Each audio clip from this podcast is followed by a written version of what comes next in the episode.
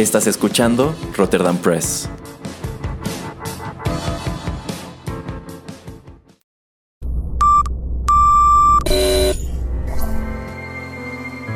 TechPili. Las nuevas tendencias y servicios en tecnología han transformado al mundo. Descubre su impacto y las polémicas que éstas generan. Bienvenido a TechPili. Tendencias, nuevos dilemas. El programa en donde analizamos la tecnología de manera relajada y divertida. TechPili. Comenzamos.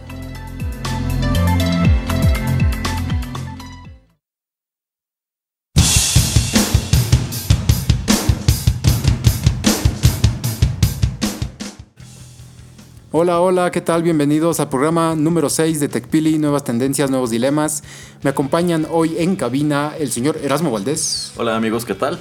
y nuestro psicólogo de cabecera, el Padrino Larios. Buenas noches, muchas gracias. Bueno, pues Erasmo, cuéntanos cuáles son nuestras vías de contacto, por favor. Claro que sí, pueden dejarnos sus comentarios aquí mismo en SoundCloud o síganos en Twitter, arroba Rotterdam-Press, Facebook, Rotterdam Press y correo electrónico rotterdampress arroba gmail.com. Bueno, y hoy vamos a tener variadito el programa, entonces nada más vamos a empezar un poco con lo que hablamos la semana pasada, que fue criptomonedas. El señorito Chong, que fue nuestro invitado de la semana pasada, nos hablaba acerca del petro.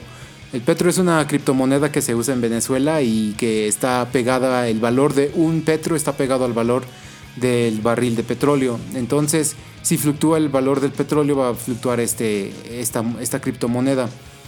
El caso de Venezuela es uno bien raro porque tiene el bolívar y el bolívar tiene como tres tipos de cambio en el dólar y es un problema, yo siento que irreparable ahora en, su forma de gobierno. No sé en dónde va a acabar esto y pues eh, esta manera de, sacar una criptomoneda es manera del gobierno de juntar más fondos, más recursos y pues hasta ahora ha funcionado porque la fueron a vender al Medio Oriente a muchos jeques árabes en Qatar, etcétera y pues sí le funcionó.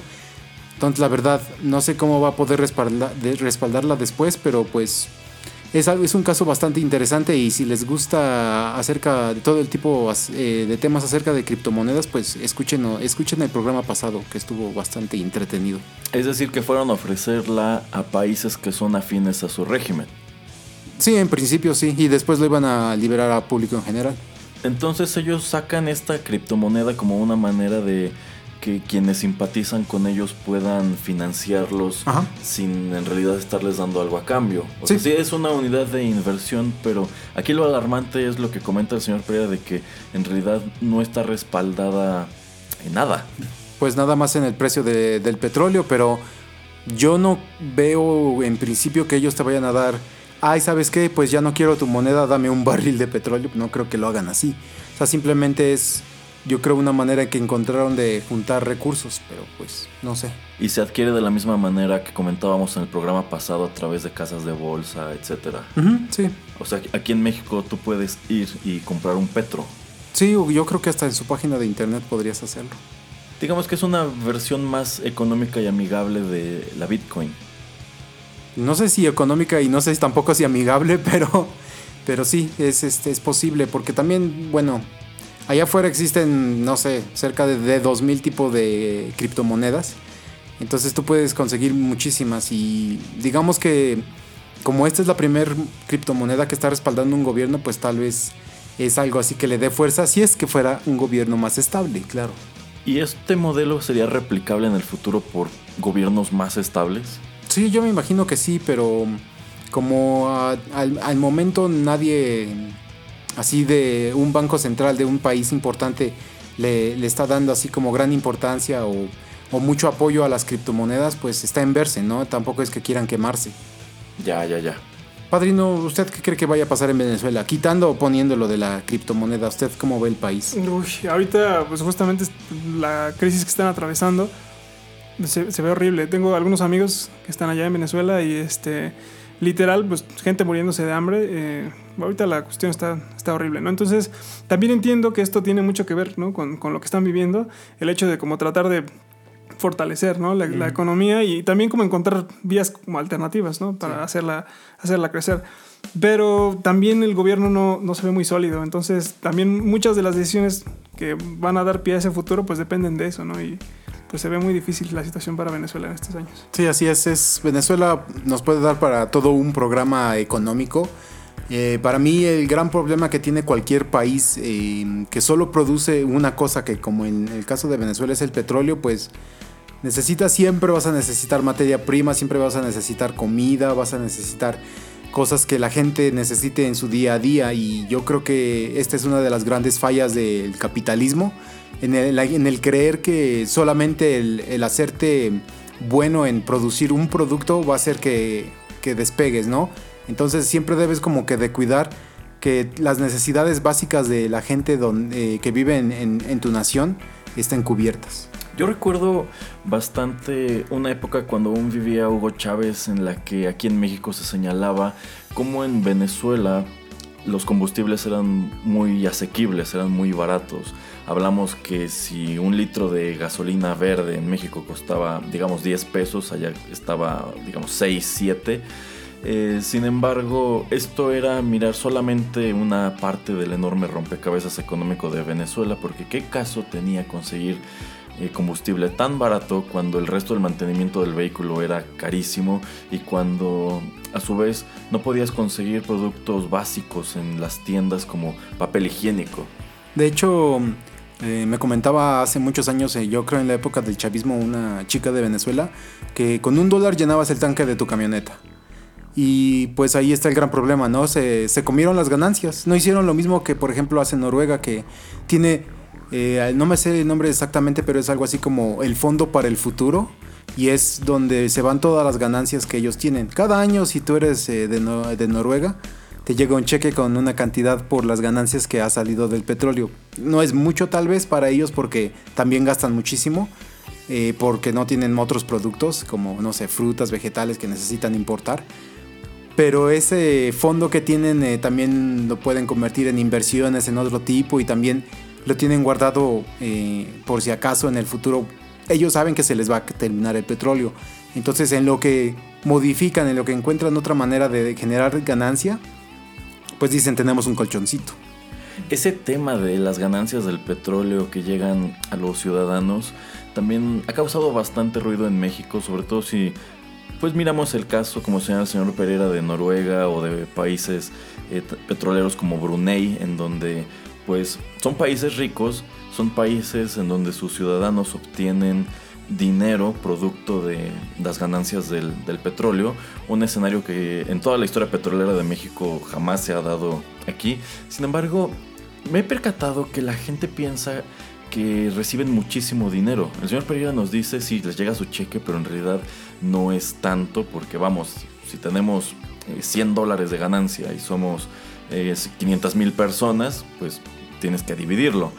eh, ¿Usted por qué piensa, señor Pereira, que aquí en México nunca se ha dado un escenario así en donde, siendo un país petrolero y habiendo pasado por épocas en donde el petróleo es un producto muy rentable, porque aquí nunca ha existido tal cosa como un reparto de utilidades, llamémoslo? Cuando sabemos que por allí de principios de este siglo hubo un presidente que aseguraba que él iba a devolverle al pueblo lo que estaban perdiendo con el petróleo.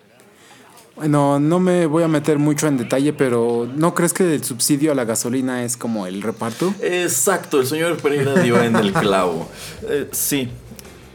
No, tampoco quiero profundizar mucho en eso. También da para otro programa larguísimo. Eh, sí, pero pues últimamente escuchamos muchas quejas del precio de la gasolina. Si comparamos el precio de las gasolinas en México con lo que sucede en Europa, siguen siendo eh, accesibles. Digo, nuestras ciudades están atascadas de vehículos. Si de verdad fuera tan imposible eh, adquirir la gasolina, no tendríamos los embotellamientos que tenemos. Eh, ¿Por qué aumentó de manera tan dramática? Pues porque desde el sexenio pasado se eliminaron precisamente los subsidios. Es decir, quizá el litro de gasolina costaba en realidad eh, 15 pesos, pero el gobierno estaba pagando 10. Sí. ¿De qué? Pues de las ganancias del petróleo y también de nuestros impuestos, de manera que cuando tú llegabas a la estación de servicio podías cargar eh, el automóvil a bajo costo, uh -huh. pero esta era, este era un precio digamos, artificial, ¿no? Pues sí, sí, digo, no es por apoyar a ningún gobierno ni nada, pero la verdad es que subsidiar cualquier cosa que no esté ayudando como educación, ciencia, salud, eh, no es bueno para ningún país. Eh, no sé, padrino, ¿usted qué piensa acerca de, lo de qué ha pasado acerca de, los subsidios de la gasolina aquí en México? Pues sí, o sea, hace unos años igual eh, mucha gente, ¿no? También eh, hablando sobre esta parte de. No tengo la medida de extensión. ah, sí. no se preocupe, padrino. Vámonos con un poco de música, padrino, para que se ponga otra vez acá enfocado en lo que estamos.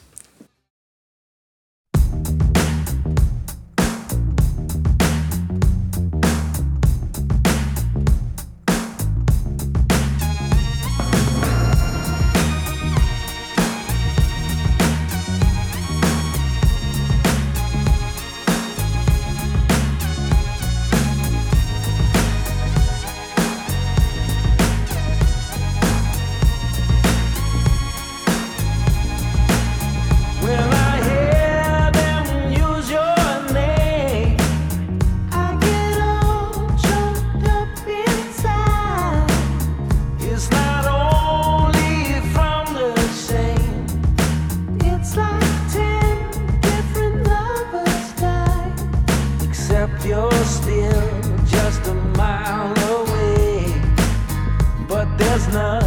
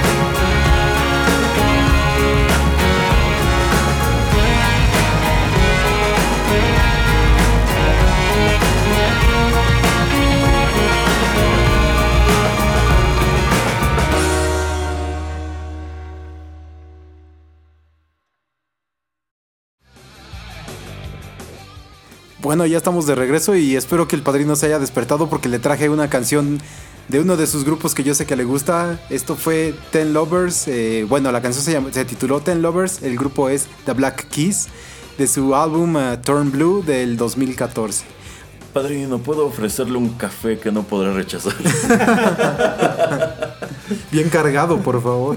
doble, doble, doble, carga. bueno, sigamos un poquito con temas de transporte y bastantes datos curiosos han salido acerca de este tipo de empresas que ponen bicicletas que son para compartir, ¿no? O sea, Lo podemos ver en muchos países, eh, en muchos países y en muchas ciudades do- que tienen sus propios estaciones donde uno puede llegar, pagar una mensualidad o una anualidad, tomar la bicicleta y llevarla de estación A a la B y dejar ahí su bicicleta. Pues bueno, ahora hay muchas empresas que lo que están haciendo es, ¿sabes qué? No va a haber estaciones, vamos a inundar la ciudad de bicicletas y lo único que vas a hacer es llegar a la bicicleta, va a tener tal vez un número de serie. Tú lo buscas en la app porque estás eh, suscrito con nosotros. Te, te mandamos el, el código para, para que el candado lo puedas este, abrir. Te llevas la bicicleta donde quieras y la puedes dejar donde, a donde llegues, no importa, ya no existen las estaciones. Esto lo que ha creado es, es un inundamiento de, de este tipo de servicios en lugares como en China, que es donde se utilizan muchísimo las bicicletas. Pero pues en cierta manera, qué bueno que existen estos servicios donde no necesitas llegar exactamente a un lugar para dejarla y en cierta manera mal. ¿Por qué? Porque empiezas a generar cierto tipo de incomodidades, de hasta contaminación, de eh, inconveniente para gente que vive o trabaja en ciertos lugares. A ver, padrino, ¿usted ya despertó? Ya, ya estoy A ver, ya. díganos Listo. acerca de esto, por favor. Hace poquito le- les comentaba que leí un artículo en donde incluso muchos de los servicios que se ofrecían en- en- con las bicicletas, eh, este, pues dado la demanda, se hacían de forma ilegal, ¿no? Entonces el gobierno estaba decomisando las bicicletas. Esto en todo en China, ¿eh? En todo China, exactamente. Entonces, podías ver las fotografías de las pilas y pilas de, de bicicletas y el gobierno no tenía ni idea de qué hacer con ellas, ¿no? Entonces, aparte de que es una contaminación, en primer lugar, la otra, pues te das cuenta, pues, de, de la, la facilidad que tienen las personas de saltarse, ¿no? Ciertas Sí, líneas, ¿no? sí, sí. Y, y como tú decías, ¿no? Este exceso produce mucho desorden, también mucho caos. Si bien creo que si tienes pues, la infraestructura para, para que funcione un programa así, te da mucha libertad, ¿no? Puedes este, ir a donde tú quieras, no digo, en cuestión de, de, de ambiente también pues ahorras mucho y también cuidas mucho el ambiente. Sí. Pero también esta parte de si no tienes buena organización y si tampoco hay una cultura en la gente que o sea, sepa que, ¿no? que va a formar parte de un programa en que tiene que pues, entrarle ¿no? y eh, ser ordenados, eh, tener cierto tipo de educación, cierto tipo de valores, pues se, se forma un caos. ¿no? Y más si es en un lugar como China, que la cantidad de gente que hay, que puedes ver que es su pan de su de cada día, el carros, bicicletas y gente a montones en las calles, ¿no? Entonces el caos que se puede generar a partir de esto, de una buena iniciativa se puede generar algo muy malo. Erasmo, ¿crees que es bueno eso de quitar las estaciones? Digo, debería de haber cierto orden, claro, pero ¿te, te gusta la idea de que puedes, no sé, traerte la bicicleta hasta tu casa y si nadie pasa aquí por tu, por tu casa que esté suscrito al mismo lugar, pues ahí la tienes hasta que vuelvas a salir y la puedas ir y dejar en cualquier lugar, sin tener que molestarte que una, no es tu propiedad, dos, si se la roban, pues no, no, no fue a ti, entonces tú no tienes ni que pagarla, no tienes ni que sentirte mal ni nada. Ok, supongo que en China, dada la explosión demográfica que sufren, el sistema puede funcionar porque hay muchísima demanda. Como dice el señor Pereira, yo tomo una de estas bicicletas, la dejo fuera de la casa, si alguien se la lleva, no hay bronca porque seguro en la pila de donde la agarré hay muchísimas más y la mayoría de ellas deben estar funcionando. No me agrada mucho, yo, yo considero que los sistemas más ordenados, como algunos que tenemos incluso aquí en México, han demostrado pues que funcionan bastante bien. Aquí en México, pues el primero y el que ha dado o ha servido de ejemplo para otras ciudades que han querido adoptar los sistemas de bicicletas públicas, pues es el de Ecobici en la Ciudad de México, que mm, yo recuerdo cuando lo lanzaron en tiempos de ya sabes quién. Eh, hubo muchísima oposición, la gente decía, ¿cómo es posible? Esta no es una ciudad para bicicletas, hay demasiados coches, las vías son peligrosas, nadie lo va a utilizar. Y todos estos años después, el programa ha crecido muchísimo al grado de que solamente una de las delegaciones se ha rehusado a adoptarlo. Yo estoy seguro que esto obedece a cuestiones netamente políticas. El sistema ha demostrado ser práctico, tiene, tiene demanda. En la ciudad ves estos camioncitos que trasladan bicicletas de una estación a otra, precisamente anticipándose a la demanda que tiene el servicio a ciertas horas. Y pues ves la ciudad eh, moverse con un exceso de demanda para todas las alternativas de movilidad que tiene. Tú asómate a la Ciudad de México en hora pico, el metro va lleno, el metrobús va lleno, las ciclopistas o las calles están llenas de ecobicis o de bicicletas particulares. Transeúnte. Transeúntes. Entonces por todos lados hay personas. Eh, eso es lo gracioso, que todas sus alternativas de transporte público incluso son insuficientes. Entonces me parece padre que el sistema de Ecobici haya demostrado ser efectivo. Creo que es genial que otras eh, de las principales ciudades del país lo hayan replicado. Pues en algunos casos muy al carbón, en otros han tratado de meterle alguna variante que no ha funcionado del todo.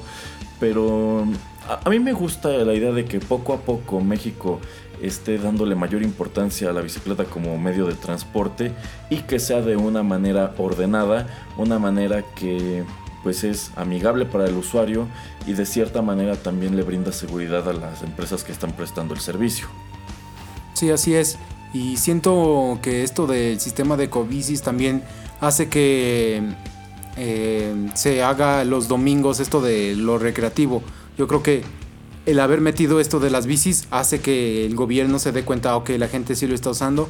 Vamos a cerrar ciertas horas los domingos temprano para que la gente pueda hacer ejercicio, pueda salir de manera recreativa y entonces es es algo positivo. Yo lo veo muy bien que un día a la semana cierren por muchas horas eh, importantes vías para que tú puedas sentir que la ciudad te vuelve como a pertenecer sin tener que estar usando un automóvil. Así es, y también bueno, de la mano han ido, han ido las construcciones de las ciclovías en las diversas ciudades que han adoptado estos sistemas.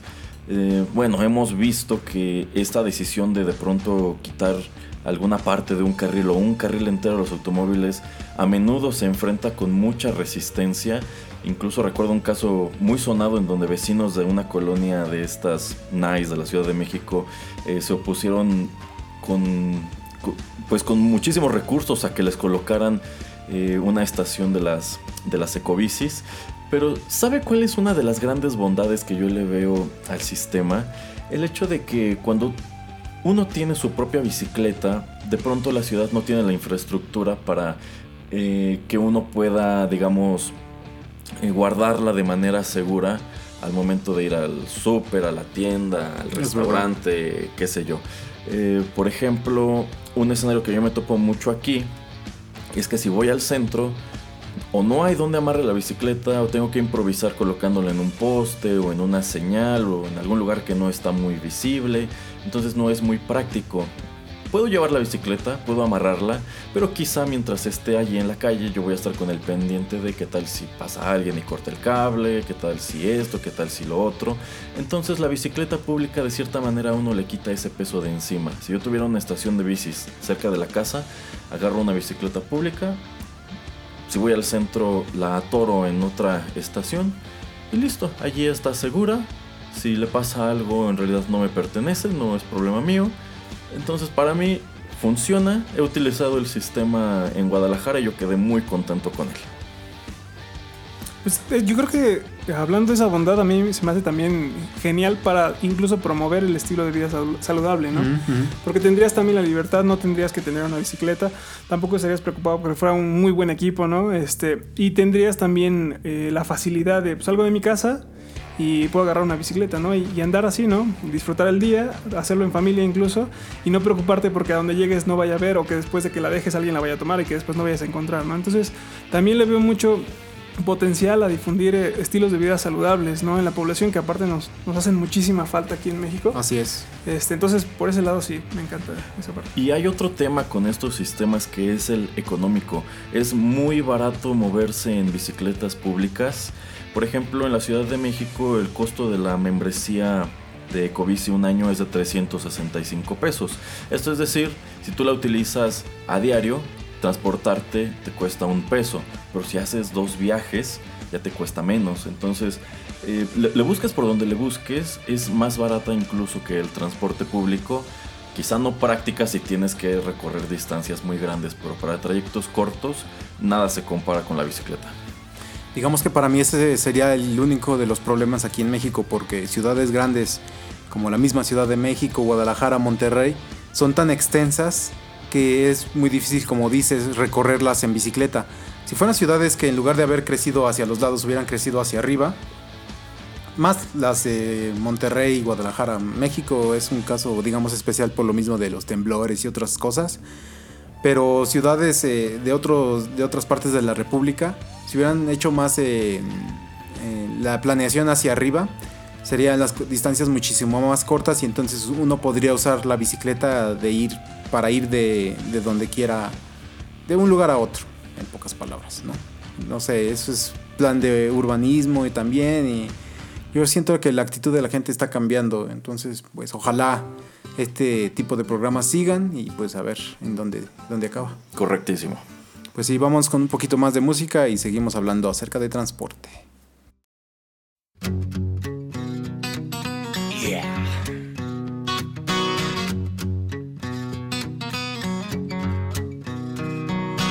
Walking home after drinking all my pennies. So now I got a beatbox in my head. Probably seem funny to you, honey, bunny. Well, it ain't. So when I'm home, I'm going straight to bed. Wow! Walking home and I haven't got a plenty because of all the pennies in my head. Well, I'm pretty flip and I'm losing grip. Rock steady, Betty. Pretty fly, but I'm alright. I don't need a cigarette, cause I feel like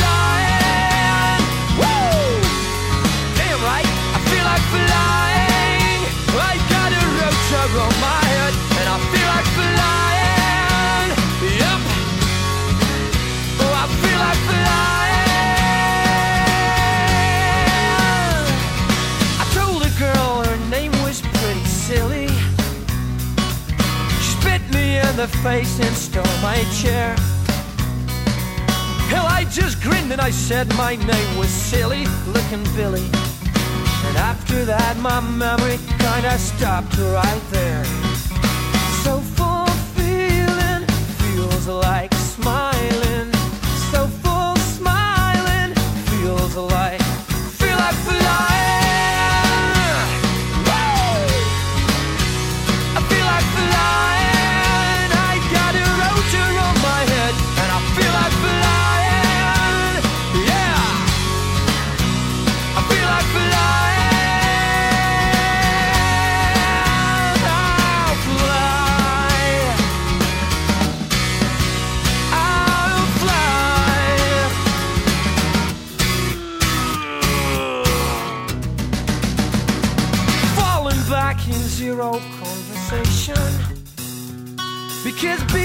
Me, there's no one else around. Nope. Me, myself, and I were on a holiday probation. A dazzle sound awakes me as I walk straight out of town. Walking home as the words roll down, my tongue straight to below. I just catch them right before they hit the ground. Well, I was walking home as the words rolled down, my tongue straight to below. I just catch them right before they hit the ground. You know, you know. So full feeling feels like smiling.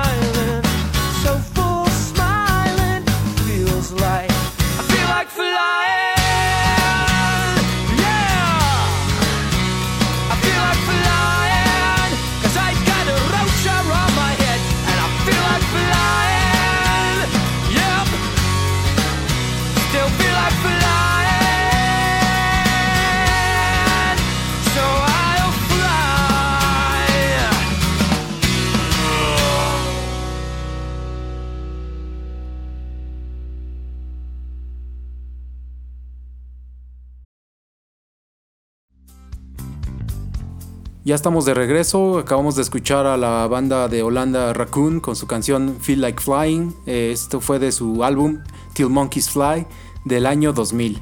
Raccoon, está bien chido el nombre. búsquelo, búsquelo, está- sus canciones están bien amenas. ok. Y no, no son Rocket Raccoon, Erasmo. No, no son Estos Rocket fueron Raccoon. antes. Tampoco son Tanuki Mario. no. Ah, que por cierto, hablando de eso, qué divertido, ¿no? Lo del 10 de marzo, de que fue el día de Mario y de que Google puso a Mario para que lo pudieras usar en Google Maps. eh, Estuvo genial, a mí me encantó. Digo, para mis actividades diarias no necesito Google Maps, pero es nada más como pretexto. Dije, hoy se puede hacer en la aplicación. Entonces yo sí puse el GPS a la casa. Le, ponías, le, pon- le dabas clic en el bloquecito de interrogación y ¡Let's go! me aparecía el, el de Mario. Entonces, cochecito. me, me pareció genial. Sí, fue bastante divertido. Y también lo hicieron hace un par de años, creo, algo con Pokémon. Antes de que saliera Pokémon Go, ya habían puesto un poquito más o menos la misma idea, pero es divertido que, que puedan usar este tipo de aplicaciones para hacer otro tipo de curiosidades. O también lo hicieron con Pac-Man hace tiempo. Ah, es verdad, Entonces es tú verdad. podías buscar una en el mapa así como una zona que estuviera medio enredada y podías jugar Pac-Man allí. Estaba, curioso. Qué chistoso. Bueno, vamos a seguir con un poco acerca de lo que ha salido en las noticias. Hace un par de semanas, el Movimiento Nacional de Taxistas aquí en México, que cuenta con más de 600 mil unidades, o sea, 600 mil taxis, hizo una asociación con una empresa canadiense que se llama Nexo, que lo que quieren hacer es eh, una aplicación tipo como las que tiene Uber, y lo único que va a hacer Nexo va a ser cobrarles una pequeña tarifa por viaje que hagan los taxistas.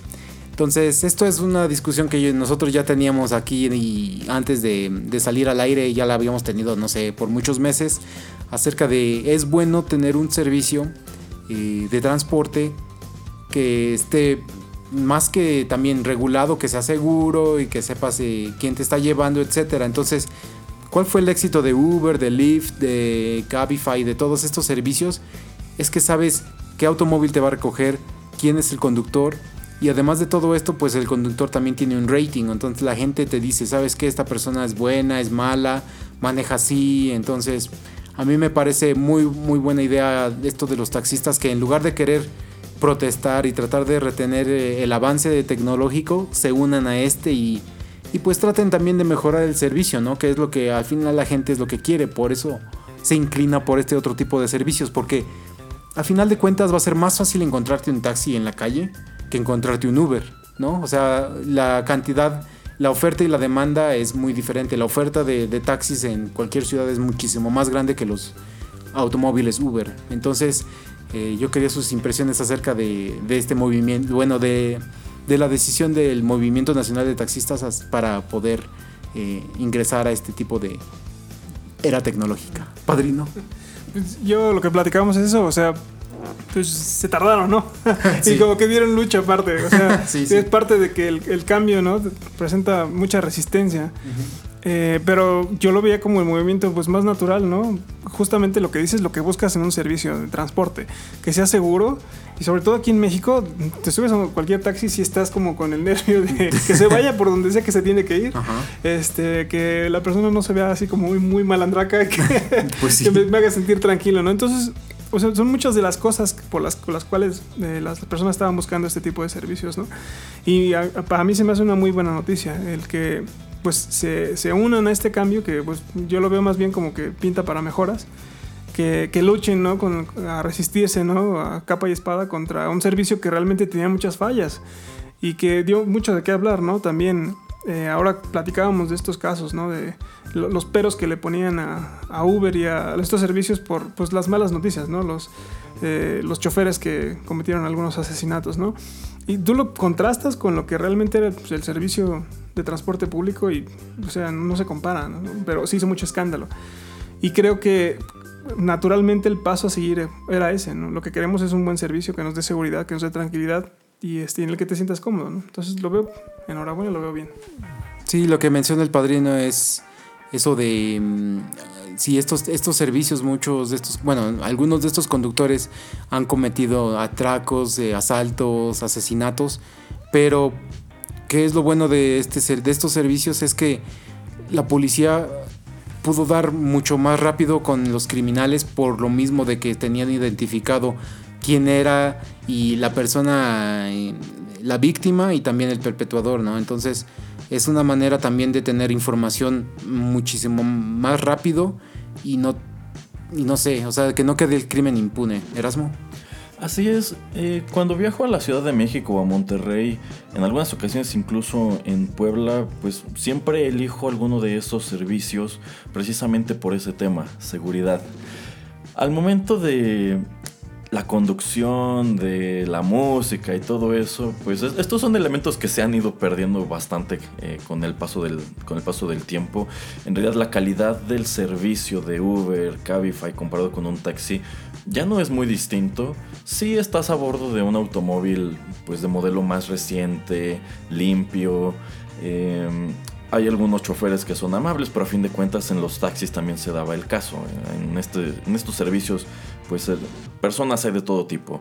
Eh, pero en realidad yo, yo lo que pago es eso, la seguridad de que, ok, sé eh, quién es el chofer, tengo las placas del vehículo y tanto él como yo conocemos la ruta que va a seguir durante el trayecto, pues casi todos estos choferes traen su teléfono en el tablero y tú puedes ir viendo. No, no casi todos, Erasmo, perdón. Es, tienen a fuerzas que traerlo. Ah, sí, es Sí, sí, sí, bueno, tienen el, el teléfono visible, entonces tú puedes ver allí la ruta que él debe seguir y de pronto, pues si se desvía es como, ok, ¿qué está sucediendo? Y bueno, caso triste, ah, ul- si descargas la aplicación de Cabify, incluso ya tiene un botón de pánico. Eh, ellos muy amablemente te, te avisan de que ahora la aplicación tiene este botón. Esperamos que nunca tengas que utilizarlo, pero si de pronto tú ves que algo anda mal, tú lo presionas y se supone que esto envía una alerta directamente a la policía. Eh, pues para que vayan y lo busquen y chequen qué, qué está sucediendo. Eh, esa es la gran ventaja que yo le encuentro a Uber, la seguridad. El crimen en el transporte público es de toda la vida. Las cosas que sucedieron en estas unidades de Uber y Cabify en Puebla también suceden en taxis. Sin embargo, nunca fueron muy visibles. Es decir, siempre han existido taxis en donde asaltan, taxis en donde, en donde le hacen cosas a las chicas, eh, taxis eh, que, que pueden abusar incluso de lo que te cobran o que se te olvida algo y, y se pierde. Eh, pero a fin de cuentas, para mí esa es la gran bondad de estas plataformas. Que, ok, sucedieron estos casos muy lamentables, pero al día siguiente los responsables estaban detenidos. Estas cosas suceden en un taxi y la mañana siguiente el taxista está de regreso manejando su unidad como si nada. Sí, también porque tú no tienes manera a veces de saber o no retienes la información de en qué taxi te subiste y tampoco sabes quién era la persona que te estaba llevando. Así es, es decir, incluso si tuvieras la placa del taxi, bueno, con esto tú puedes rastrear al dueño del taxi, más no al chofer, porque sabemos que muchas de estas unidades en realidad no, quien las está conduciendo no es el propietario, sino es, es un empleado. Y pues, ¿qué puede suceder? Que quizá el dueño de la unidad no supiera bien quién era esta persona, no tuviera sus papeles y pues ya con eso valió gorro el caso. Sí, no, entonces yo también estoy muy de acuerdo en esta parte de la seguridad, sobre todo por la situación que está atravesando el país. Eh, lo veo muy bien. Algo que le quería preguntar es, ¿sabe cómo va a estar el costo? Obviamente están eh, aliándose con una empresa canadiense, ¿no? Y aparte es en gran escala, entonces me imagino que va a estar regulada también esa parte. Yo me imagino, la verdad, nada más vi el anuncio de, ahora sí que leí la noticia de que se estaba haciendo esta alianza. Yo supongo que en cada ciudad, ya ve que eh, cada ciudad tiene ti- alguna tarifa diferente, ¿no? Que también es lo mismo con, con los, estos servicios privados. Entonces me imagino que más o menos va a ser el mismo, la misma tarifa que está ahora, pero digamos que esta empresa va a tomar, muchas empresas tecnológicas toman el 0.02% de, de la tarifa, porque por ejemplo cuando haces una transacción eh, con tarjeta de crédito, cuando pagas en una terminal es creo el 2%, ¿verdad? Eh, varía, puede ser entre el 2 y el 5. Ah, pues entonces... y cuando es a meses sube bastante. Ajá, entonces, para hacerlo atractivo, estas empresas, eh, cualquier casi empresa tecnológica que, que está tratando de tomar dinero, lo hace así súper barato. Entonces, lo que ellos quieren es, como va a haber muchos usuarios, entonces es la manera en que ganan ellos dinero. Pero si aquí te cobran, no sé, 50 pesos de, por recorrer 20 minutos o, no sé, 4 kilómetros, eh, eso es lo que te van a seguir cobrando. Más sin embargo, esta empresa va a tomar un pequeño porcentaje. Otra de las cosas que también me parecen bien es eso de ya no vas a tener que también eso de intercambiar el dinero. Entonces ya te vas a poder a subir al taxi y bajarte. Y listo. Es decir, la tarifa no cambia, sencillamente el taxi gana un poco menos. Es como con las terminales eh, bancarias, ¿no, Erasmo? O sea, también no es que mucha gente sí puede verse abusiva, digamos, y tratar de cobrar ese porcentaje extra que le está cobrando en ajá. su banco, pero la gente no le va a gustar mucho. Entonces, es una manera también hasta para los taxistas de protegerse de que pues también no les estén, nadie quiera pararlos, robarlos, etcétera. Entonces, se me hace una situación mucho de ganar, ganar. En realidad también es, es una plataforma segura para ellos porque, bueno, a mí, me- a mí me ha tocado ver muchas unidades, de, muchos taxis en donde traen allí sus billetes, sus monedas muy a la vista y dices, pues, ¿qué me detiene de antes de bajar, estirarme y agarrar un billete, no? En, este caso, incluso el pasajero no sabe si el chofer trae encima efectivo, si trae alguna tarjeta, porque la transacción se está haciendo de manera remota, llamémosla, y al mismo tiempo el chofer tampoco sabe qué traes tú. Puedes subirte incluso sin llevar cartera ni nada. Entonces, eh, vamos, intentaran robarte es un albur para ellos, no tiene mucho caso. Eh, pero fíje- fíjense que esta idea de los taxistas de empezar a sumarse a este tipo de, de modalidad, llamémosla digital, no es muy nuevo en realidad. Yo recuerdo que hace unos años en Puebla surgió una aplicación que se llamaba Easy Taxi, que, bueno, mediante esta aplicación tú podías pedir un- una unidad de estas. Tú allí colocabas tu ubicación o escribías la dirección en donde lo esperabas. Y ya, nada más te arrojaba una confirmación de una unidad va en camino, pero no podías ver en dónde estaba, quién era, nada. Sencillamente era una aplicación que te permitía llamar un, un taxi y a fin de cuentas tampoco podías ver cuánto te iba a cobrar, no puedes decirle al taxista a dónde voy y el pago tenías que hacerlo en efectivo. Sí, pero es como un radiotaxi cuando podías hablarles por teléfono. Exacto, era, era como un radiotaxi, pero lo hacías a través de tu celular. Sí, y bueno, ahorita lo que estábamos tratando, bueno, platicando muy, bueno, poquito, acerca también eso de, también le va a dar seguridad al conductor, no va a tener que traer dinero, porque sí, ok, no podemos ver que todos los, los conductores y los choferes sean malas personas, pues no, también hay gente que se sube exactamente solo para robarles, y, es, y hacen mucho esto ya sabiendo que, no sé, si su turno es de 7 a 3, pues se suben entre de 2 y 2 y media porque ya saben que es cuando van, comillas, cargados y es cuando entonces pueden eh, pues hacer su agosto los criminales, ¿no? Entonces a mí me parece también algo que es este, inteligente también para los choferes. Claro, y es- ese es el otro aspecto, ¿no? O sea, los choferes, que también se escucha mucho, ¿no? Te lo puedes platicar con, con algún taxista y también la historia, ¿no? De que los asaltan, este, que les- los, los encañonan, ¿no? Y ellos manejando, la gente sentada en la parte de atrás están completamente a merced de, de cualquier delincuente, ¿no? Entonces, lo veo como tú dices, gane, gane. O sea, es para el usuario y, y para, el, para el trabajador, ¿no? Sí, sí. Es algo que debería servir de ejemplo para los taxistas de Cancún, que eh, eso sí han librado una cruzada impresionante contra Uber al grado de que hace unos meses por fin lograron echar a Uber de, Cancún. Eh, uno de los lugares que más peleaban ellos era el aeropuerto precisamente, en donde ellos tienen un monopolio en sumo abusivo. Eh, no sé si lo sepan, pero trasladarse en taxi del aeropuerto a la zona hotelera cuesta alrededor de 500 pesos. es, es muy elevado para la distancia. Creo que son 10 kilómetros, ¿eh? Algo así. Sí, es, es- la distancia es poca y el precio es, es mucho. Y en realidad ellos se han logrado af- eh, pues establecer como la única opción porque eh, por allí no pasan autobuses. Si quieres tomar un autobús saliendo del aeropuerto tienes que caminar bastante hasta una avenida más o menos cercana. Eh, no hay de otra. Si tú llegas en avión y quieres moverte a la zona hotelera o a cualquier parte de Cancún, tienes que hacerlo en taxi. Mm, qué triste. Pero bueno, eh, vámonos con un poco más de música y vamos a seguir hablando un poquito acerca de estos transportes privados.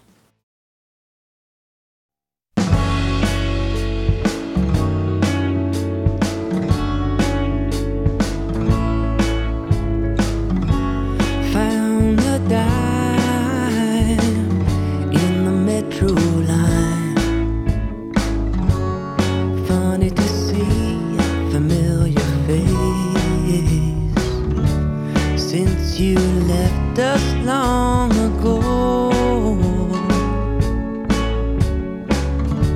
Never been a trace of love to guide me. Hoping to see a sign.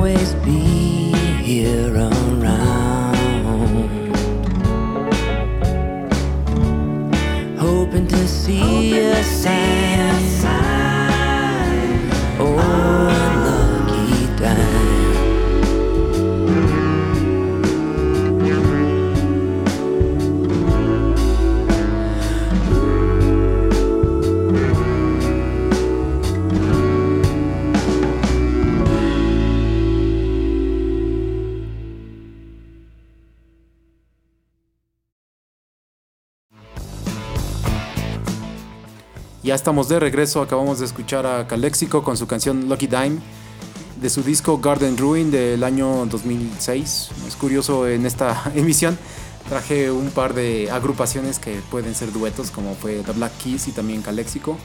Y pues altamente recomendable la música de estos dos, de estos dos grupos. Así, el padrino a prueba. Así es, totalmente. Bueno, también estaba leyendo un caso muy curioso.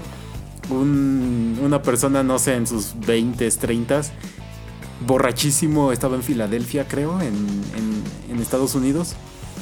Sale del antro y pues pide un Uber. Y como puedes guardar ahí las direcciones así más usadas, más frecuentes, él estaba visitando la ciudad de Filadelfia, pero pues puso, llévame a mi casa. Pero ¿qué creen? Él vivía en Nueva Jersey, que era así como, no sé, a 800 kilómetros. Pues el, el del Uber no sé si le quiso hablar, si le dijo qué onda, ¿no? Oye, ¿estás seguro? No, pues tal vez, o ni, se acuerda porque estaba súper borracho. Chiste es que tuvo que pagar por ese viajecito 1600 dólares. Entonces, pero llegó seguro. Pero llegó sano. sano y salvo llegó. Un taxi que le costó lo mismo que volar a través del Atlántico. Así es. Pero llegó. Pero llegó, entonces, sí, an- antes que enojarme yo daría las gracias. Sí, de hecho, él, él no tiene nada en contra del conductor. Él no sé en base a qué, pero creo que nada más va a meter como una queja o hasta. Bueno, ya ven que en Estados Unidos demandan por todo, entonces va a meter un tipo de demanda ahí contra la gente de Uber, pero pues yo creo que no va a pasar. Supongo que va a tratar de que la aplicación tenga algún tipo de botón de estoy borracho, no me hagas caso, yo qué sé. para, para poder evitar este tipo de problemas.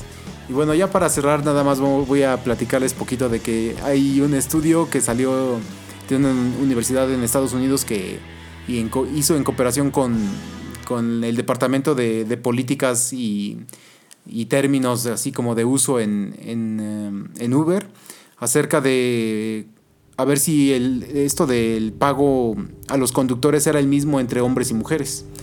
Y lo que descubrieron es que, bueno, sí, si quitas que, por ejemplo, los hombres trabajan más en horarios, eh, por ejemplo, eso de ir a un antro o en situaciones donde las mujeres no se pueden sentir tan cómodas, pero o en horas muy altas de la noche, que es donde la tarifa pues sube.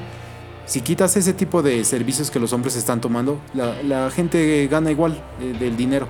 Entonces ganan más o menos lo mismo al mes. Entonces es como una manera de enseñarnos de que sí puede haber eh, maneras de quitar eh, las, estas brechas entre hombre y mujer eh, para que el salario sea el mismo. Entonces me hizo un, un- un estudio bastante curioso de, de que como cuando tú pides un, un auto, exactamente, nada más le das, mándame un auto, mm, pero no te dice, no tú, no, tú como usuario no puedes decirle, quiero que sea hombre o quiero que sea mujer o etcétera, etcétera, no. Entonces se me hizo algo pues, curioso y me gustaría sus eh, opiniones, su opinión acerca de esto. A mí algo que me ha sorprendido de Uber es como eh, sí hay bastantes conductoras eh, pues trabajando a través de esta aplicación cuando si lo comparas con el servicio tradicional de taxi el 99% de los choferes son hombres. Aquí en la ciudad solamente una vez en veintitantos años me ha tocado eh, que el taxi lo maneje una mujer. Incluso esta mujer un tiempo fue famosona en la ciudad como la taxista. Eh, desconozco hoy día si hay una cifra en la Secretaría del Transporte sobre cuántas mujeres están trabajando en el, en el transporte público. Debe ser una cifra muy baja. Entonces se me hace chido que en servicios como Uber o Cabify sea más parejo el asunto. Y, y creo que obviamente tiene que ver con eso, ¿no? O sea, las políticas, eh, la, la estructura, cómo te respalda, ¿no? Y también da esa libertad. Entonces creo que sí, me va, también va a traer mucho esta parte, ¿no? Tan necesaria de, de igualdad de Sí. oportunidades. Obviamente en las ofi- oficinas centrales de Uber sí ha habido muchos casos de acoso sexual y de que las mujeres no tienen eh, posiciones más altas eh, adentro de la empresa, etcétera. Pero digamos que ahora sí que sus food soldiers, o sea, los que están haciendo el trabajo duro, pues ahí sí hay igualdad de género y eso a mí se me hace algo bastante bueno como para cerrar esta emisión eh, número 6 del programa TechPili. Entonces espero que les haya gustado y no sé, algo más que agregar, padrino. No, nada más. Eh, súmense al cambio. este, Únanse los optimistas también. Sí, también, también, y ánimo. este, no, y la verdad, pues, o sea, abrazar esto, ¿no? También ser parte de ello, o sea, ent- entenderlo desde esta base de lo que platicamos, porque también nosotros hacemos esa cultura, que bien puede hacer que se resista o que, o que dé, dé flujo a pues, estos cambios que van a traer cosas buenas. Sí. Erasmo. Agradezco que me tengan de nuevo en TechPili y concluyo diciendo que seamos tecnológicos. Bueno, muchas gracias a todos por escucharnos. eh, saludos y nos vemos en un par de semanas. Gracias.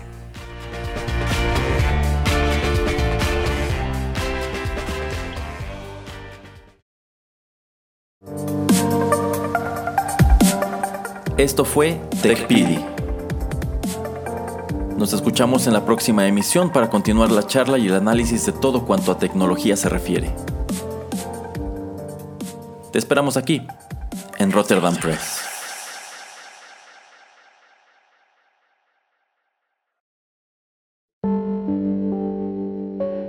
Estás escuchando Rotterdam Press.